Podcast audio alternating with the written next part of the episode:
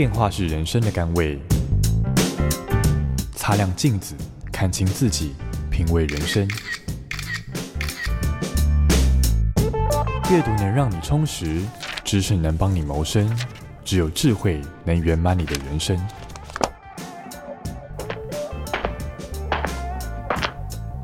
周末练金术。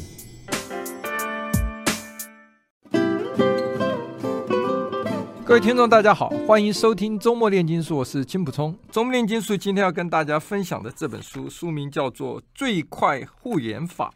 啊，那我们今天请到的是呃苏田泌尿科眼科诊所的眼科主任廖长斌廖医师，跟我们大家一起来分享这本书。廖医师您好，哎，主持人好，各位听众朋友大家好。廖师您好，这个呃这本书啊是个日本作者写的，是。那他是这个瑞生文化出版的哈，叫日比野佐和子哈，是是。我刚刚也跟您在节目开始前聊一下，就是说他起源是眼科医生，可是后来会变成皮肤科，又是变抗老，然后又变成肠胃道，对对对。所以他这本书基本上呃，请您来跟大家分享，最主要就是说很多人从小到大，像我已经到了这个已经都有。呃，一定年纪的时候，对自己的眼睛构造啊，也是看了这本书以后，才有一个进一步的了解。嗯好，以前小时候都觉得好像近视眼就是因为这个躺着看书啊，或姿势不正确啊。对，但是为为什么会得近视？啊，那听到老一辈的讲什么有青光眼啊。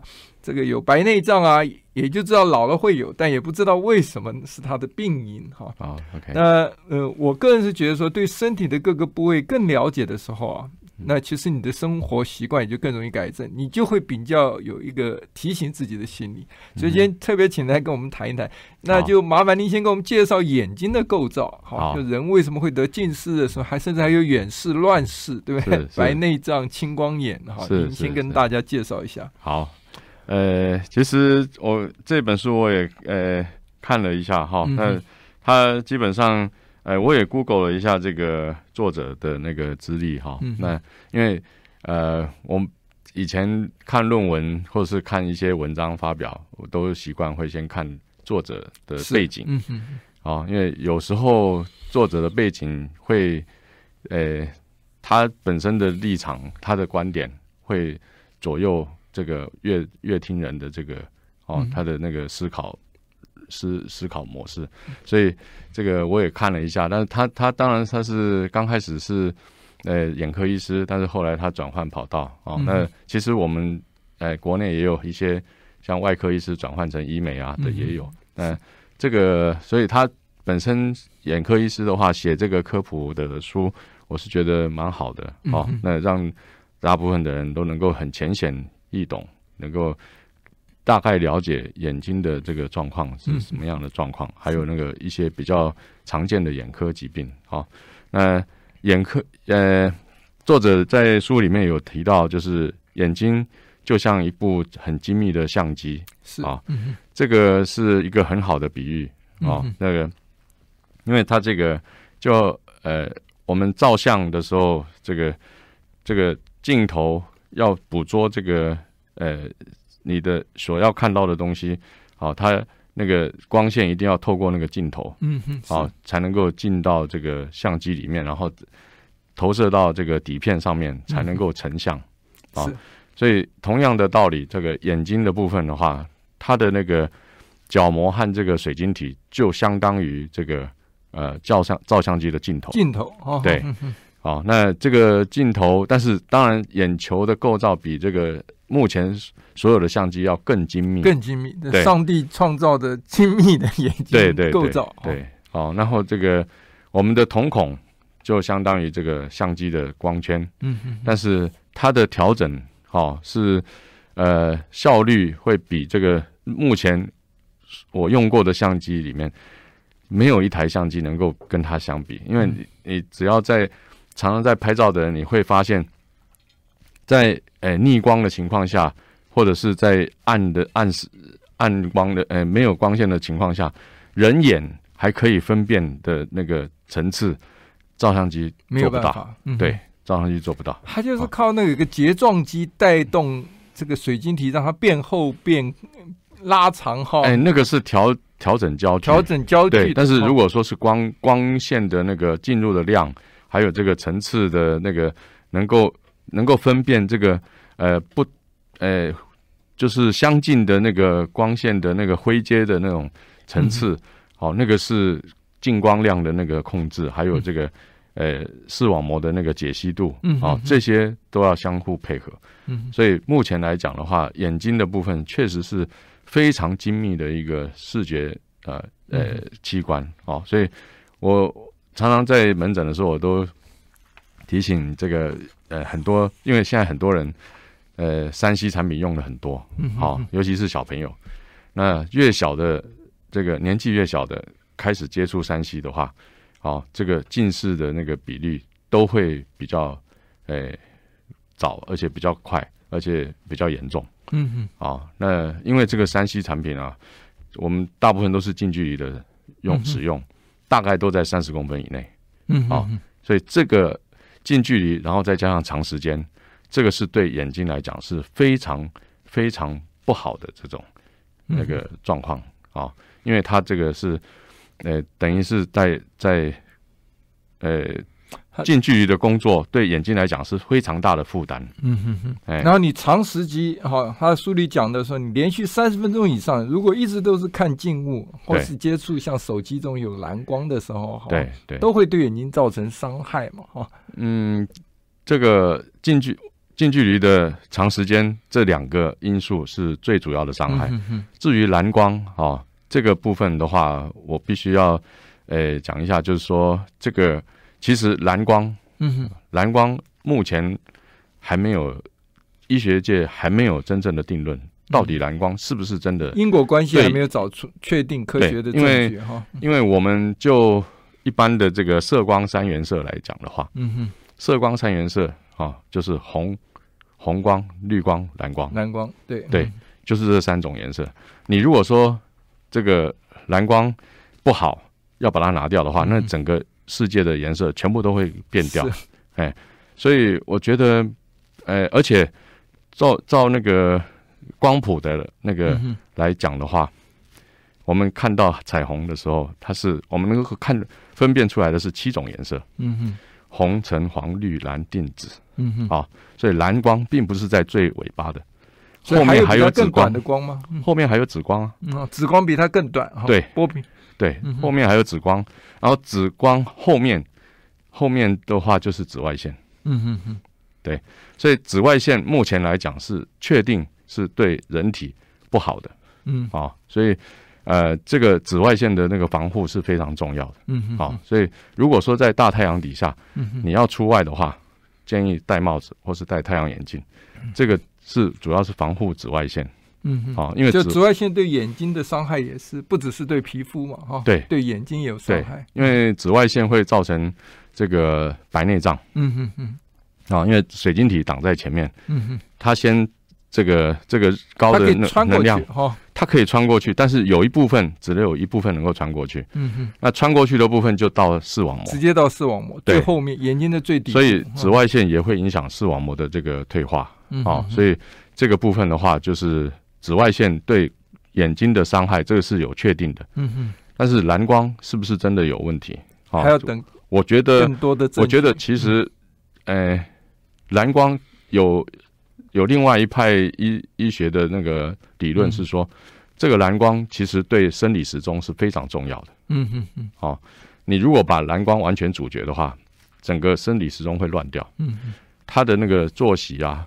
好、哦，这个休，这个醒，呃，醒醒来的时候和那个睡睡眠的这个时间，通通都会乱掉。嗯、那这个睡眠时间对人的修，呃，人体或者是对动物的那个生理修复是非常重要的。嗯嗯。所以把蓝光完全阻绝，这个不是很科学的这个做法。是这说着作者的说法，我引述他，您看看他的说法对不对？他的意思就是说，因为蓝光会抑制这个褪黑激素，就您刚刚讲生理时钟嘛。对对。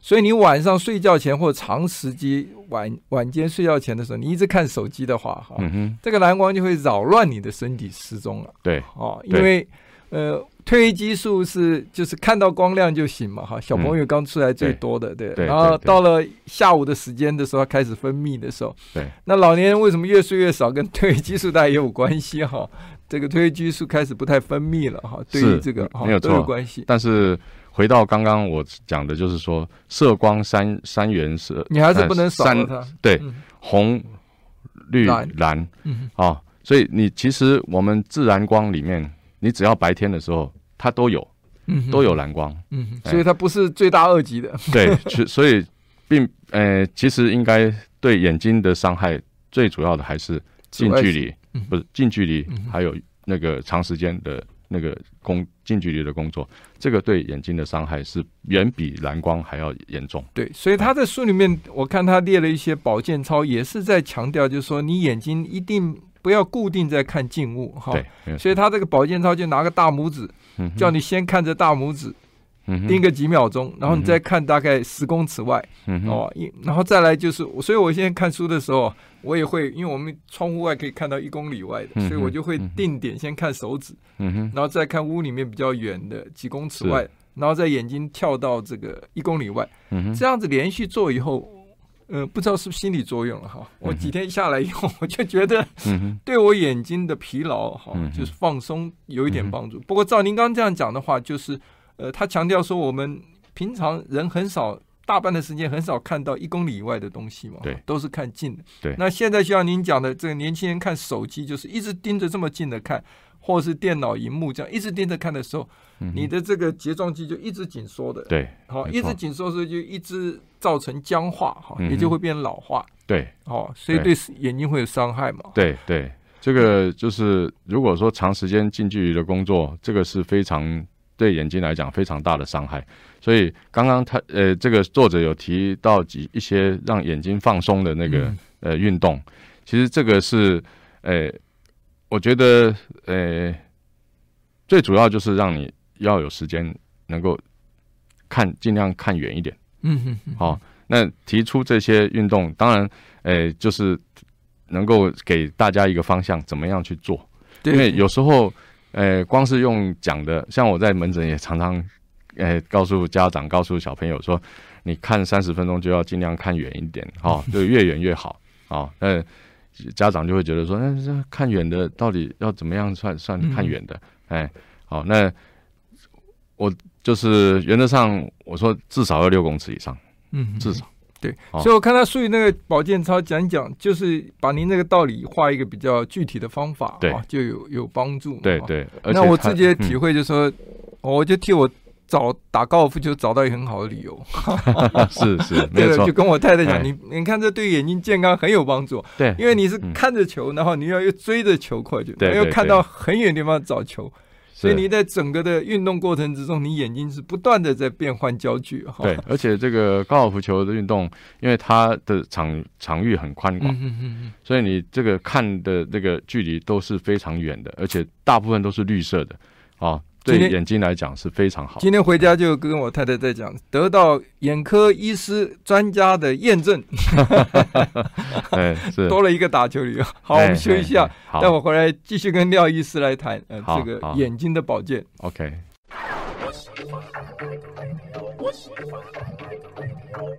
欢迎回到中末炼金术。呃，我们今天是跟这个苏田泌尿科的。眼科主任廖长斌医师啊，来谈这本书，叫做《最快护眼法》，就怎么保健眼睛。哈，刚谈到了，就是说，其实这个呃睫状肌就是在这个水晶体的外面嘛，是不是？欸、这个它的位置应该是它的位置就是瞳孔的这个边呃周围，哎、欸，周围哈，对，瞳孔的周围，它的它的呃在瞳孔的后面就是水晶体。对你水晶体的这个，哦、就是在调这个光圈的时候，要靠它缩紧或放松这样来调嘛，是不是？呃，睫状肌的作用除了调调节这个，呃，一部分是调节光圈，就是瞳孔的大小以外，嗯、另外就是调节这个水晶体的那个后松松松紧。对对，它也有那个水晶体的周围有三百六十度的那个悬韧带。嗯哼，它的这个悬韧带是跟这个睫状肌呃结合在一起的。所以睫状肌一收缩的时候，把它拉开哈。哎，不是睫状肌收缩的时候，反而是那个水晶体会变厚。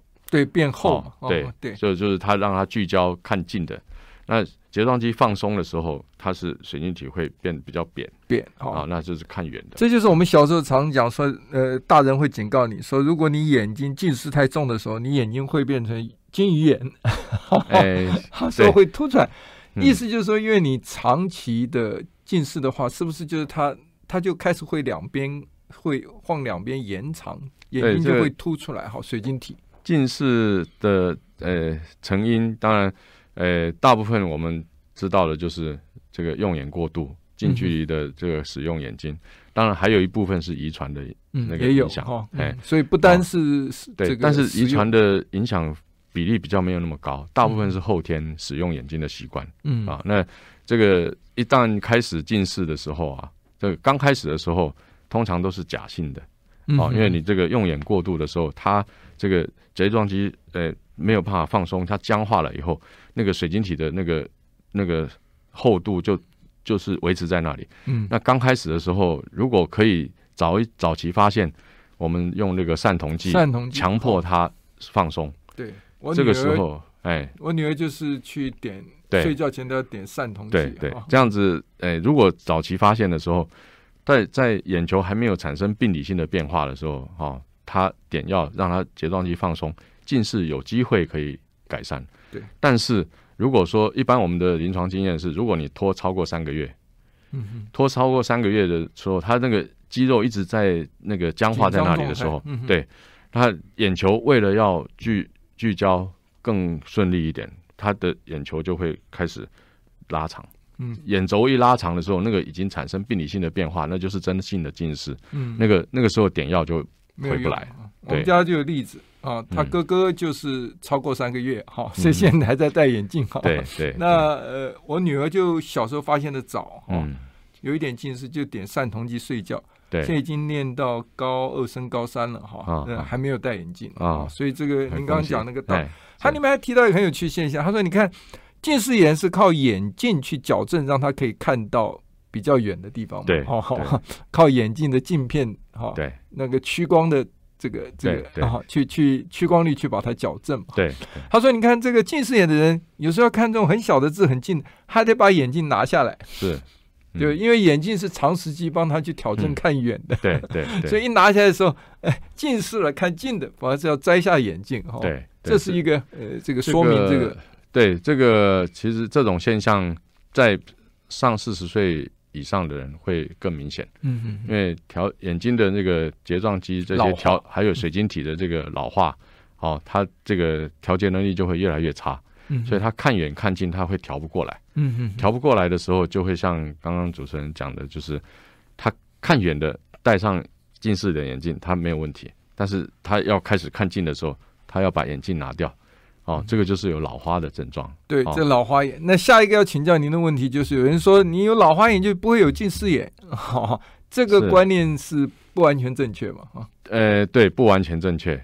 这个我们通常呃临床上观察到的，哈、哦，有一部分的人，嗯哼，有一部分的人，他四十岁开始老花以后，他的近视度数可能会稍微降低，嗯哼哼，啊、哦，可能会稍微降低，有些。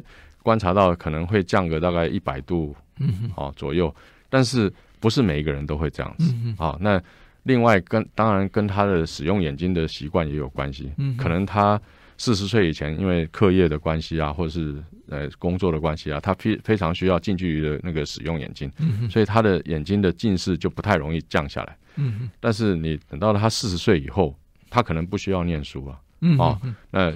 近距离的那个负担，对眼睛的那个负担，工作没有那么多的时候，他有的近视就会稍微回退一点。嗯，就是我刚刚讲的，可能有一部分是假性近视，嗯，还没有产生病理性的变化，所以他还可以回的回得来。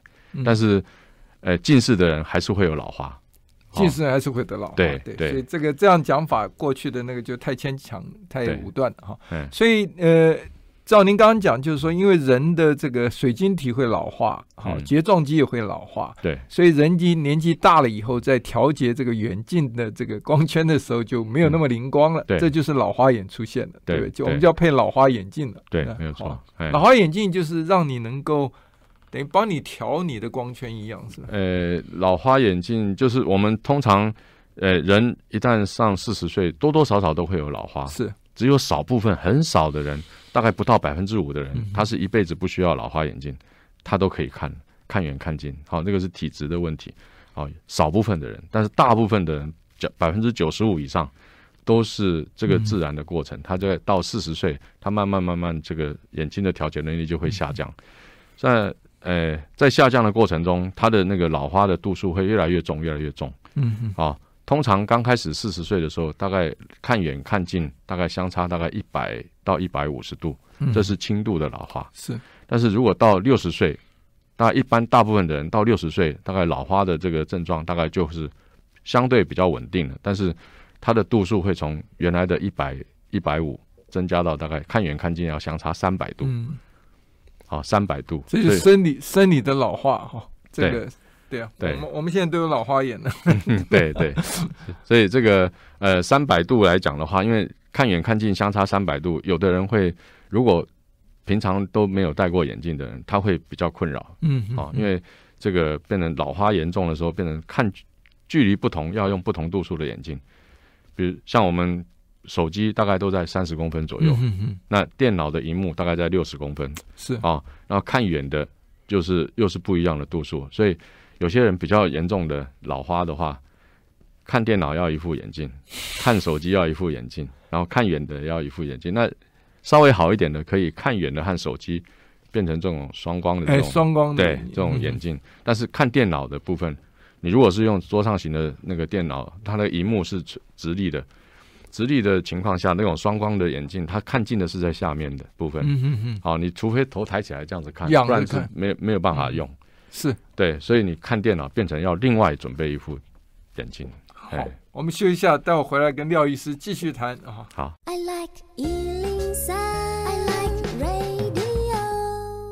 欢迎回到周末炼金术。我们今天是跟苏田泌尿科的眼科主任廖长斌医师在谈这个灵魂之窗眼睛的保护了。哈，那刚刚谈到了，就是说您刚刚讲，就是说这个呃眼睛在看荧幕也好，或是怎么看电影也好，都最好不要去仰视，哈，应该是。在水平线稍微往下一点的凝视，这样子会对眼睛比较好。对对，然后对肩膀、脖子的肌肉这些，对啊，也不会造成疲劳。对对对，是一般我们建议的话，就是比较好的角度，就是你的视跟你的眼睛水平的这个位置再往下，大概差不多十五度角。嗯，啊，这个是对，不只是对眼睛，对这个你的颈椎都是比较好的，比较自然的这个。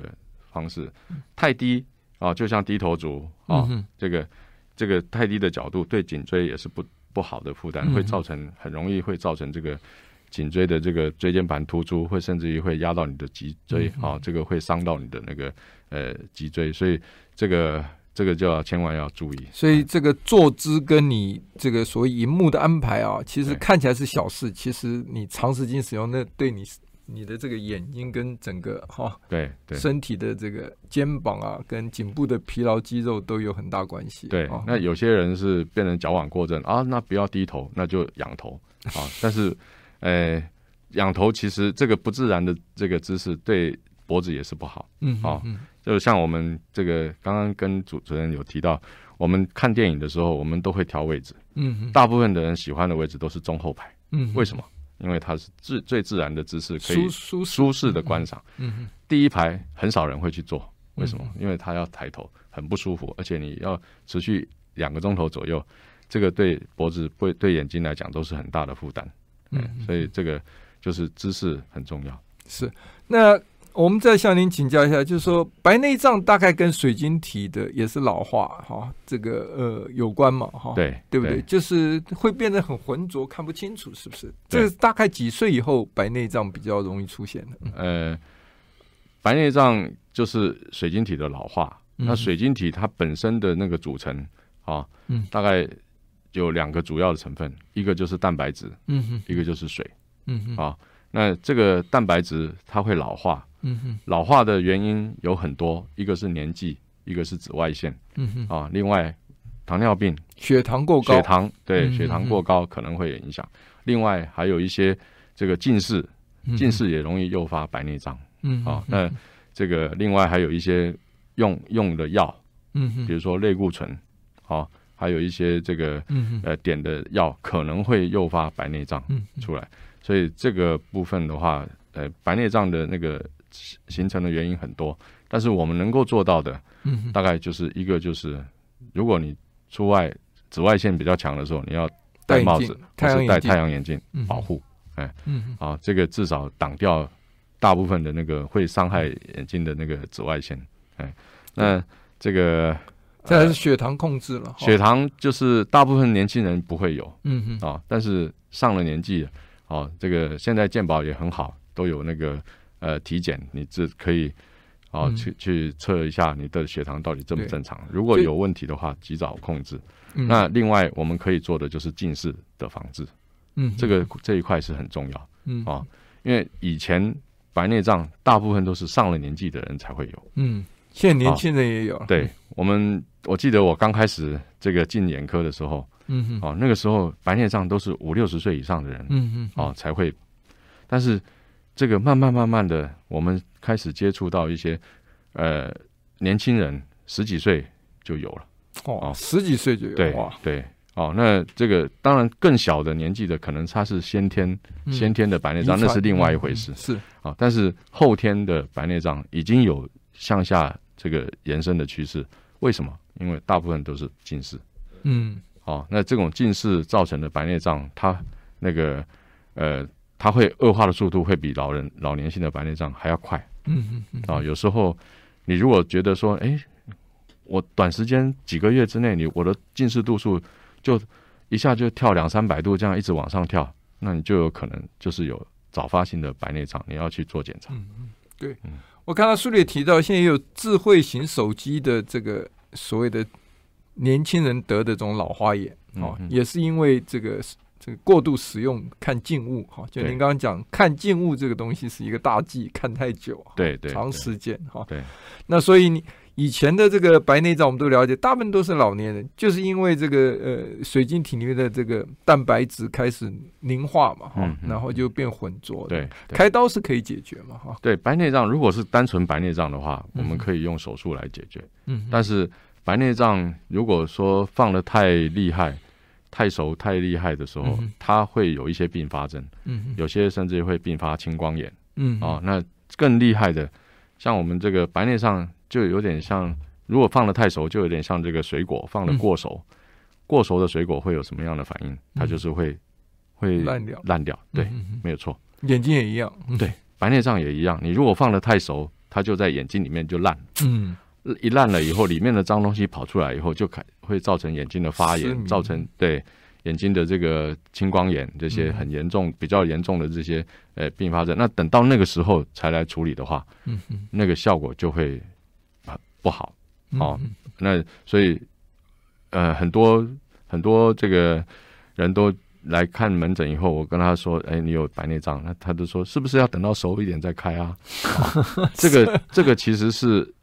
这个其实是这个旧的观念，嗯哼，因为以前刚开始的时候，哦，哎，以前刚开始的时候，因为水晶体的那个呃状况还发展的不是很好，然后手术的方式也是都是开比较大的伤口，那对眼睛来讲，这个呃是就是一般就是等到你真的视力视力变得很差，那个时候大概也是差不多熟了，那个时候再再来开，但是现在的这个。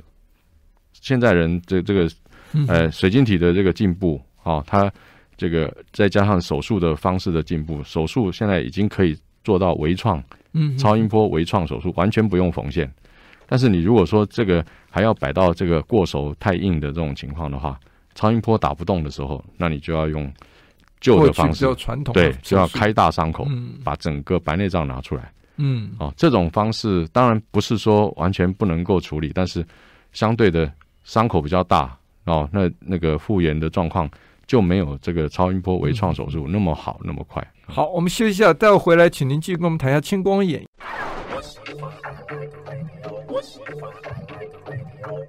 欢迎回到周末炼金术，廖医师，我们刚谈到了，就是说这个老花眼，好，还谈到青光眼，是啊、哦。那青光眼这个一般人都认为一定是因为眼压过高造成，但是不一定，是不是？嗯哼，近视也会造成。呃，青光眼其实这个大部分的青光眼，嗯、老年性的哦青光眼或者是先天性的青光眼，大部分都是因为眼压过高，嗯哼，造成的视视神经的损损伤啊。哦那甚至于这种如果没有好好控制的话，会失明，会看不到。是啊、哦，但是，呃，慢慢慢慢，这个医疗的进步，发现，哎，有一群人，他眼压在正常范围，嗯哼，但是它还是视神经还是会有这个青光眼的变化。哦，它而且是这种正常眼压型的青光眼，它会比这个高眼压的青光眼更难控制。嗯，哦，那它的原因可能。有，目前就是有一派说法，就是除了眼压的控制以外，视神经的血液循环也是非常重要的哦。因为这个血神视神经就是要靠血液循环来供给它氧气、供给它养分。那你这个血液循环如果不好的情况下，哦，就算你的眼压正常，它的视神经还是会退化，还是会受伤。好，所以这个血液循环是非常重要。是，所以我看到书里介绍，就是说，呃，就是等于说让这个血血氧要高了哈，嗯、所以他想说眼睛热敷是是很好的，是不是？呃，热敷热，敷的话，一般来讲的话是消除疲劳非常好的这个一个、嗯、一项呃呃就是做法。好，但热敷基本上来讲的话，呃，其实除了热敷以外，其实它最重要的是让你能够休息。嗯，因为你热敷的时候，你就绝对不会去近距离的使用眼睛。哦，啊，所以这个除除了热敷以外，它还有另外一个功效，就是强迫你休息。嗯嗯，啊，那热敷我们一般的建议的温度大概就是洗澡的温度，因为太太热了会烫伤，嗯啊，所以这个也不是很好。但是热敷能不能热敷到这个后面视神经的状况后后位置？因为这个视神经是在很后面的，哦，这个一般来讲的话。你要达到深层的这个热敷不太容易，嗯哦，但是最基本的，你的眼部周围的那个肌肉能够放松，嘿，对，可以放松。那后面的那个状况的话，就要靠休息，嗯，大部分要靠休息，也就是不要长时间看静物嘛，哈、嗯。我看到那个保健操里面很多教你啊，就是。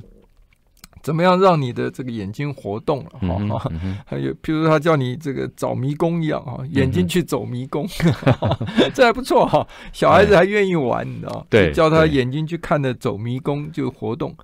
那我那小女儿就是呃。好习惯就是，我看他每次因为很怕眼睛得近视那时候，现在到高中都没有啊。他就是读读书就起来，就这样照他讲的那个眼睛操啊，就是上下弯啊那个。对对，那那个是很早以前大家就已经有教导过嘛，哈，就是眼睛要绕着一圈这样转，再绕着一圈转回来。基本上活动活动这个都呃，如果在没有飞蚊症的情况下，嗯哼，好是可以这样子活动，飞蚊症不好问题。但是如果说一旦出现飞蚊症的时候，你的玻璃体已经在退化哦，那玻璃体它跟这个视网膜是有一有一些部分是粘连的比较紧的，哦，在退化的过程当中，它就会去拉扯你的那个视网膜，哦，那可能会拉破洞，就会造成进一步的这个视网膜剥离。那如果已经开始有出现比较厉害的飞蚊症的时候，你这种眼球转来转去。可能会让那个拉扯的力量更厉害，可能会造成那个视网膜破洞的恶化，或者是玻璃的恶化。所以，呃，要看情况。如果是在正常的情况下，没有飞出现飞蚊症的时候，做这些活动都很好。这这个我就要请教你，我以前有飞蚊症哈，是，可是这几年消失了，是什么原因？为什么会会至少是很难，不像以前常常会出现眼睛上下看，对。对现在我要找半天才找到，我要出现会会这样子会会回复吗？会会消失吗？飞蚊症？呃，飞蚊症它就是玻璃体的退化。嗯哼，那玻璃体这个它的那个呃退化的过程当中，它有一部分的那个胶原蛋白，它会那个水化，嗯哼，会变成水啊、哦。所以它这个有些如果不是很厉害的飞蚊症。在经过长时间的这个水化，它可能飞蚊会变少，会变小，变少哦、哎，变小。对，对我大概就这种症状。对，但是如果有有一些人是比较大片的飞蚊，那个就比较难。嗯嗯，哎，所以那个要看看状况。哎，不是说所有的飞蚊症都能够自然的改善。那最重要还是要多休息，因为你用眼过度的时候，它就会刺激它的，就会持续在退化。嗯嗯嗯。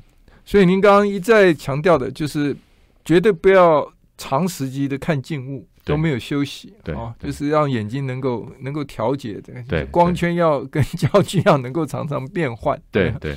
我看他书后面介绍了一大堆这个多吃坚果啦，哪一个对眼睛的哪一部分有帮助哈？嗯嗯，那个大家都是从。